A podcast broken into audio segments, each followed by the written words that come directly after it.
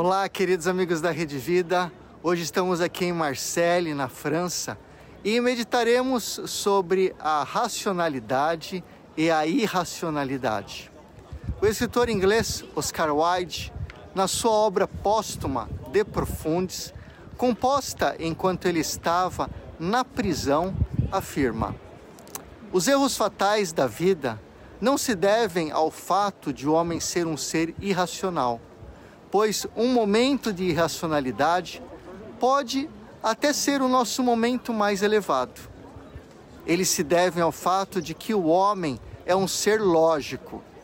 A verdade desta afirmação deve ser reconhecida, levando em conta o seu oposto. Uma racionalidade fanática pode gerar monstros. É a própria história da ciência e da cultura em geral. Pode até formar pessoas cultas e inteligentes, mas sem amor e compaixão. Existe a crença de que apenas a lógica formal e acadêmica é um instrumento para a aquisição da verdade. Mas ela é contrariada pelo fato de o homem seguir outros caminhos, muitas vezes nada racional para chegar à sua felicidade.